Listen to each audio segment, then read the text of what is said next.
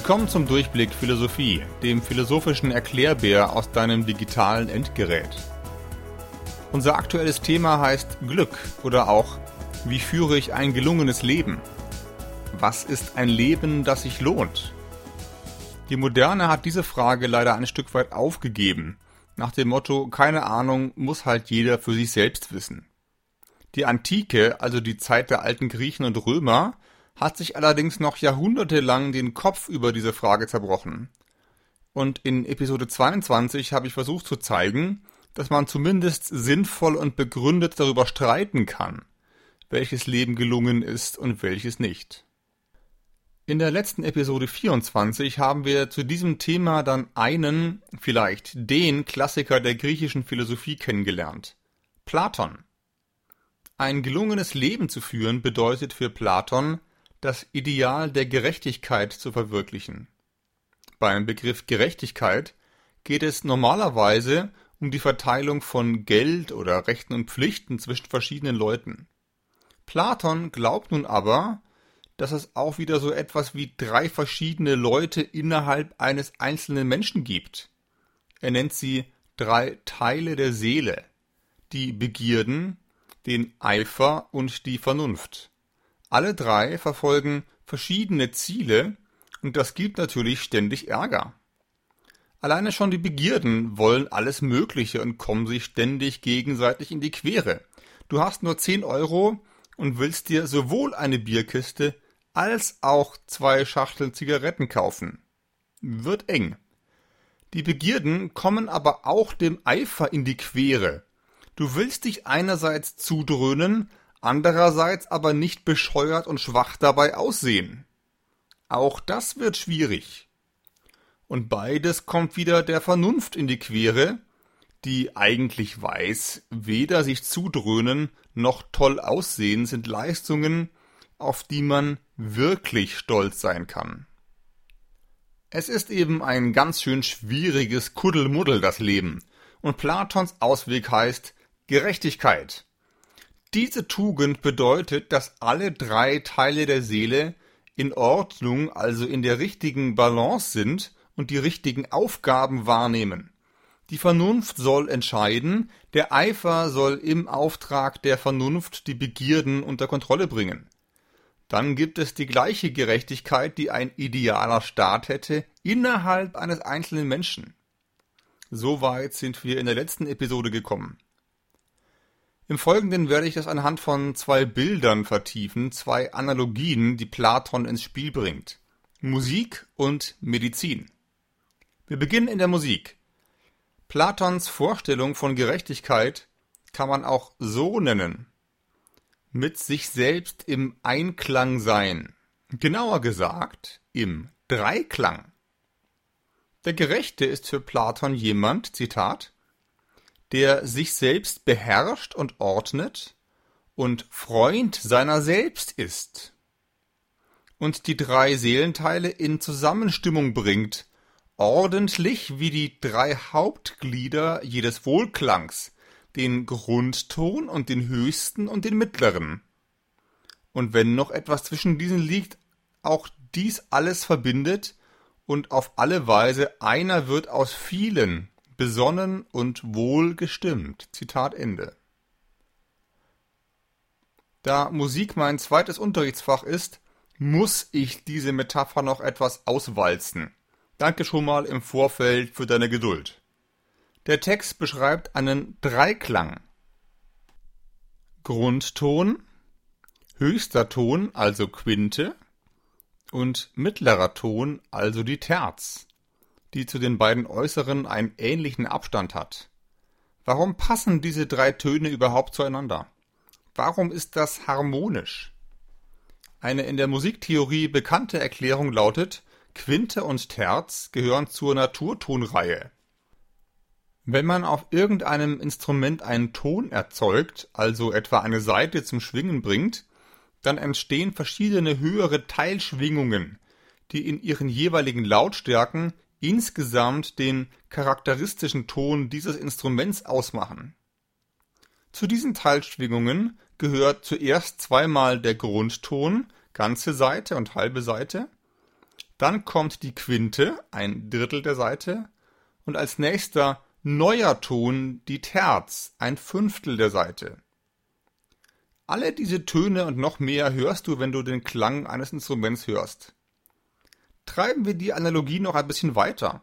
Der Grundton gibt die Ordnung vor, Vernunft.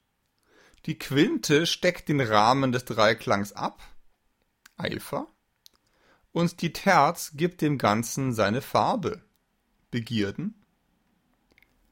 Ob Platon diesen musiktheoretischen Schritt auch noch mitgehen würde, weiß ich nicht. Klar ist jedenfalls, der Dreiklang ist in der Natur der Sache enthalten. Diese Grundlagen der Klangphysik kannten jedenfalls auch die alten Griechen. Vermutlich will Platon mit der Metapher vom Dreiklang also sagen, dass es eine objektive, keine subjektive Frage ist, ob sich die Seele in Harmonie befindet und damit die Tugend der Gerechtigkeit verwirklicht. Es ist eine Frage von Gesetzen der Natur, und die Natur haben wir in Episode 2 dieses Podcasts definiert als das, was uns vorgegeben ist. Was genau harmonisch klingt, steht schon objektiv fest. Jetzt musst du die Töne nur noch so spielen, dass sie in dieses Schema passen. Und genauso objektiv steht es auch bei der Seele fest, oder? Aber Vorsicht! Diese Analogie funktioniert eben nur für Dur-Dreiklänge. Vielleicht weißt du aus der Musiktheorie, dass es auch Moll-Dreiklänge gibt und diese in der Mitte eine kleine Terz haben statt einer großen Terz aber dieser Tonabstand ist nicht in der Naturtonreihe enthalten. Der Molldreiklang ist nicht natürlich und trotzdem empfinden ihn die meisten als Wohlklang. Er gehört seit Jahrhunderten ganz normal zu unserer musikalischen Alltagssprache, von Johann Sebastian Bach bis zu Lady Gaga. Also Vorsicht, lieber Platon. Was wir harmonisch finden, ist nicht nur eine Frage der Natur, sondern durchaus auch eine der Frage der Konvention, also der Kultur. Und das gilt schon auf der Ebene einzelner Dreiklänge. Wir kommen zur nächsten Analogie. Platon drückt den Gedanken von eben nicht nur musikalisch, sondern auch medizinisch aus. Zitat. So wäre denn die Tugend, wie es scheint, eine Gesundheit und Schönheit und ein Wohlbefinden der Seele. Die Schlechtigkeit aber Krankheit und Hässlichkeit und Schwäche. Zitat Ende. Gesundheit soll also bedeuten, dass die Prozesse im Körper zusammenpassen.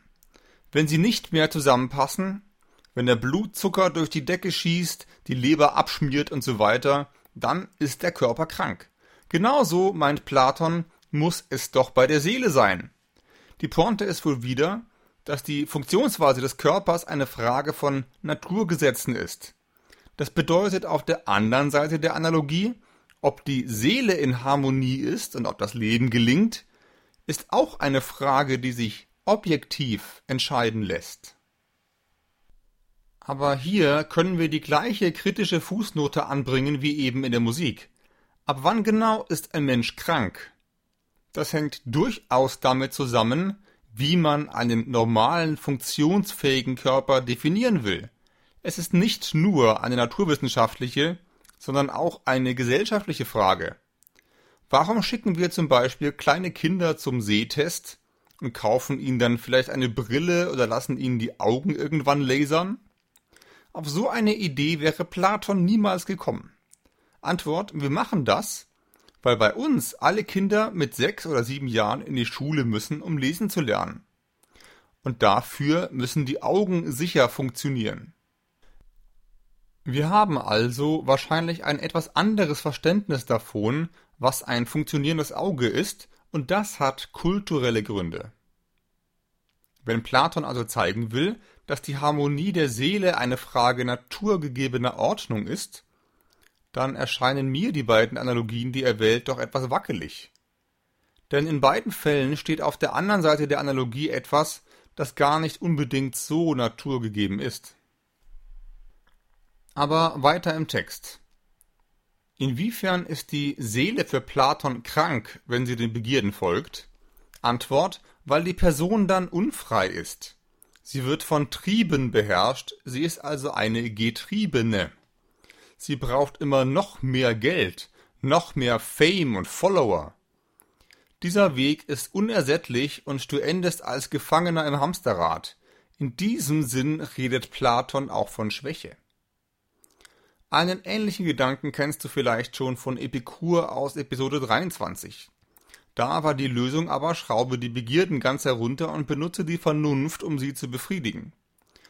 Bei Epikur steht die Vernunft also irgendwie immer noch im Dienst der Begierden, indirekt. Platon geht dagegen einige Schritte weiter. Die Vernunft selbst ist es, die dein Leben zum Gelingen bringt. Weil nur sie sich fragen kann, was gut ist und warum das gut ist. Das können Begierden ja gar nicht. Darum muss die Vernunft regieren und eben nicht im Dienst der Begierden stehen. Und der Zustand im einzelnen Menschen, der damit angestrebt wird, heißt Gerechtigkeit. Und er ist im Grunde auch die Voraussetzung dafür, dass es im Staat so etwas wie Gerechtigkeit geben kann. Soweit, so gut. Was sollen wir mit Platons Konzeption jetzt anfangen? Wenn du diesen Ansatz für sehr idealistisch hältst, dann liegst du natürlich ganz richtig. Platon ist der Idealist unter den Philosophen und seine Ideenlehre, von der unser Begriff Idealismus ein wenig abgeleitet ist, werden wir vielleicht noch später in der Erkenntnistheorie kennenlernen. Natürlich stellt sich jetzt die Frage, was ist denn dieses verdammte Gute, das meine Vernunft jetzt erkennen und umsetzen soll? Nun, wenn das so einfach wäre, dann würde Platon es einfach hinschreiben. So einfach ist es aber nicht. Diese allgemeinen Begriffe werden in Platons Dialogen immer erst sehr langsam und mühsam freigelegt und herbeidiskutiert. Oft zerrinnen sie einem dabei auch zwischen den Fingern.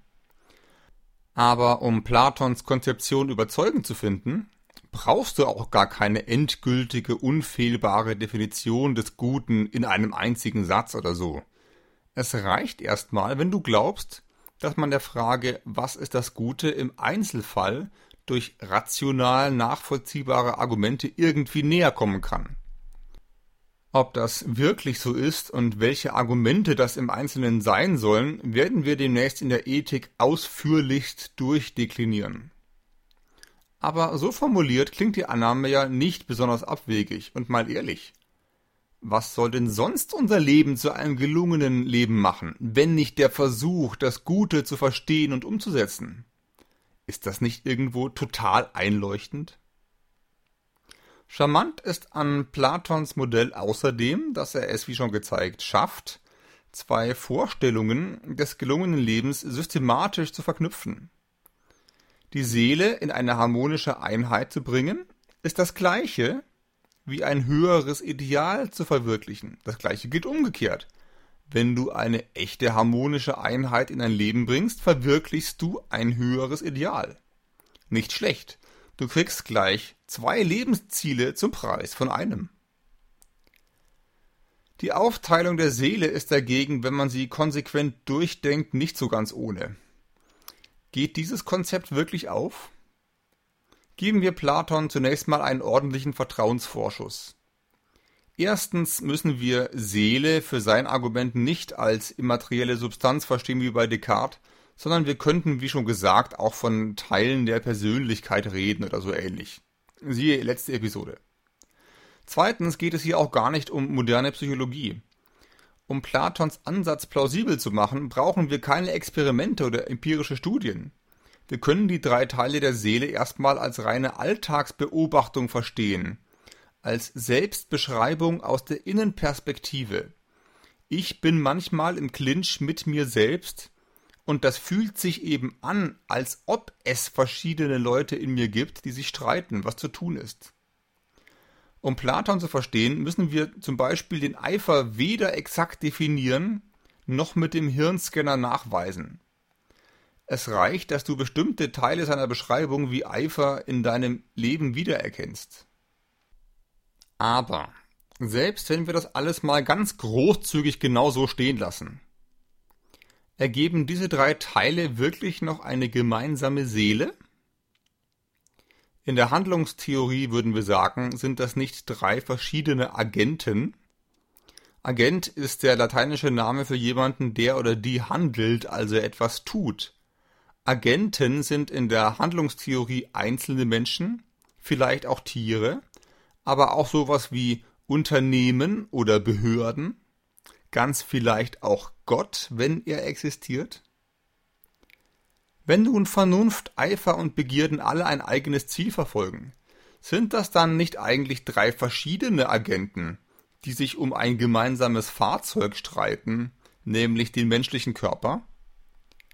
Wenn wir diese Frage nicht genau beantworten können, wird es ein wenig ungemütlich für Platons Glückskonzeption. Denn wenn es keinen übergeordneten Agenten gibt, wer ist denn dann der Gerechte? Im Extremfall gäbe es zwar eine Vernunft, die über die Begierden herrscht, aber keinen Menschen mehr, der sich selbst beherrscht. Es gäbe drei verschiedene Leben, von denen sich dann eben irgendeins durchsetzt, aber keine Harmonie mehr in der Gesamtseele, weil es diese Gesamtseele ja gar nicht gäbe.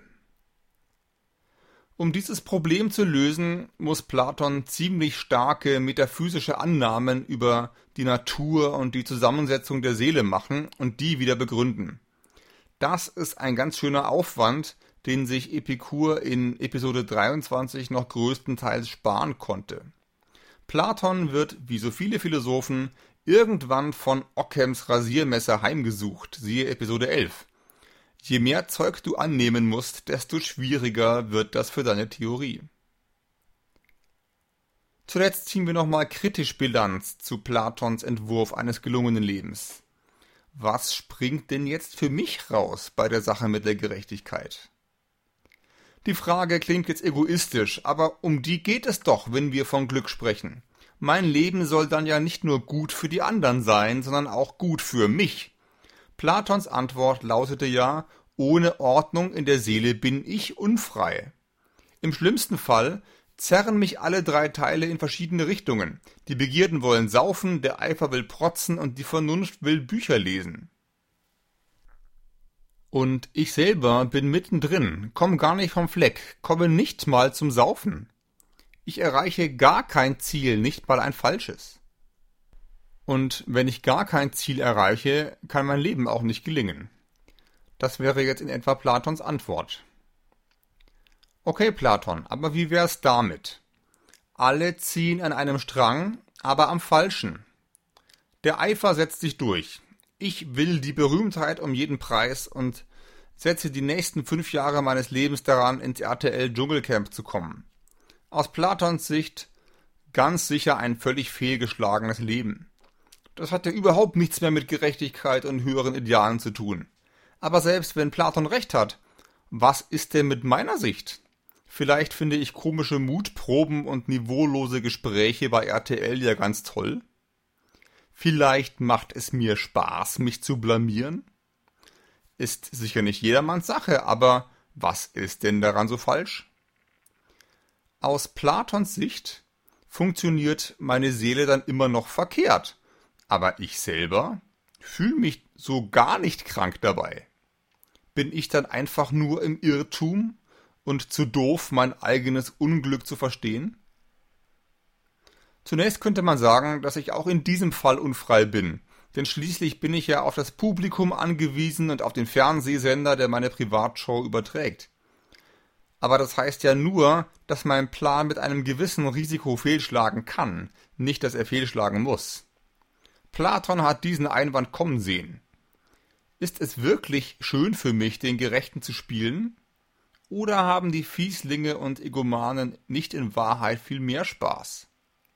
Das ist die These von Thrasymachos am Anfang des Dialogs Politeia und das ganze lange Buch ist im Grunde eine sehr, sehr ausführliche Antwort an Thrasymachos. Am Ende versucht Platon tatsächlich zu zeigen, dass der Gerechte nicht nur das bessere Leben führt, sondern dass er sich dabei auch besser fühlt. Dazu entwickelt er auch zwei weitere Argumente, die ich dir hier leider nicht mehr servieren kann, weil man schon ziemlich viel von Platons Staatstheorie, Erkenntnistheorie und Metaphysik mitbringen muss, um die wirklich zu verstehen. Ganz grob vereinfacht geht es darum, dass die Vernunft sich ja anders als Eifer und Begierden für die Wahrheit interessiert und dass die Wahrheit ein beständigeres, endgültigeres Ziel ist als Ruhm, Ehre und Schnaps und darum auch eine nachhaltigere und sozusagen echtere Befriedigung verschafft. Um das alles hier etwas abzukürzen, können wir Platon dieses Argument ja erstmal schenken. Angenommen, das stimmt. Aber selbst dann ist es doch immer noch komisch, dass er sein Modell anscheinend am Ende doch noch hedonistisch rechtfertigt.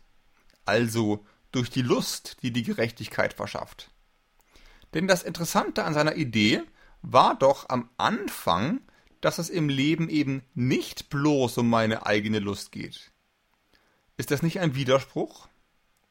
Oder kann man Platons Argumente auch nicht hedonistisch verstehen? Die Frage lassen wir jetzt einfach mal stehen und reichen sie weiter an all die Platon-Experten da draußen. Alles das war wie gesagt auch nur ein erster Eindruck zu Platon. Ich muss dich an dieser Stelle leider etwas vertrösten. Wenn man sich mehr mit dieser Philosophie beschäftigt und irgendwann das größere Ganze sieht, gehen einem viele Kronleuchter auf, und das meiste davon wirkt dann auf vielen Ebenen erstmal sehr stimmig und faszinierend. Ob es aber dann auch wirklich überzeugend ist, ist nochmal eine ganz andere Frage, die ich wie immer dir überlasse. In der nächsten Episode werden wir uns Platons berühmtesten Schüler Aristoteles vorknüpfen, der in vielen Bereichen eine ganz andere Philosophie entwickelt hat als Platon. Bei der Frage nach dem gelungenen Leben gibt es allerdings einige deutliche Parallelen. In der Zwischenzeit kannst du diesen Podcast ja zu einem gelungenen Projekt machen indem du ihn weiterempfiehlst und mir 5 Sterne und ein paar warme Worte bei iTunes hinterlässt. Bis bald und viel Glück